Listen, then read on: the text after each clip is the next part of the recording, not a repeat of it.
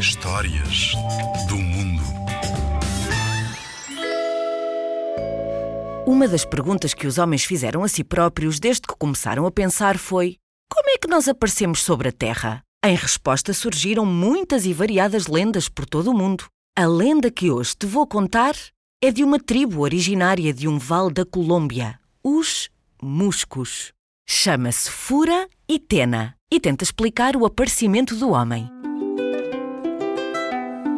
Em tempos que já lá vão, o deus Ar resolveu criar o primeiro homem e a primeira mulher.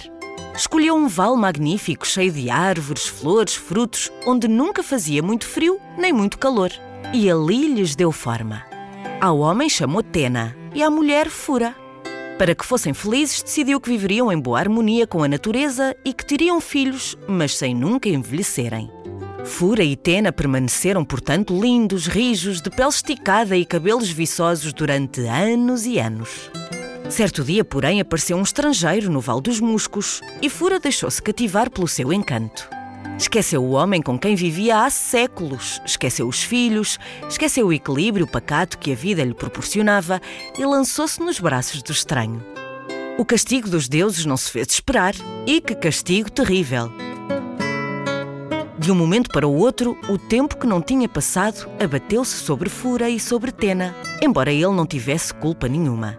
A pele de ambos engelhou, o cabelo enfraqueceu, os músculos tornaram-se flácidos. Desesperado, Tena não aguentou e matou-se. A mulher largou num choro tão soluçado, tão infeliz, que os deuses se comoveram. Não lhe devolveram a felicidade, mas transformaram as lágrimas em esmeraldas e eles os dois em duas montanhas lindíssimas.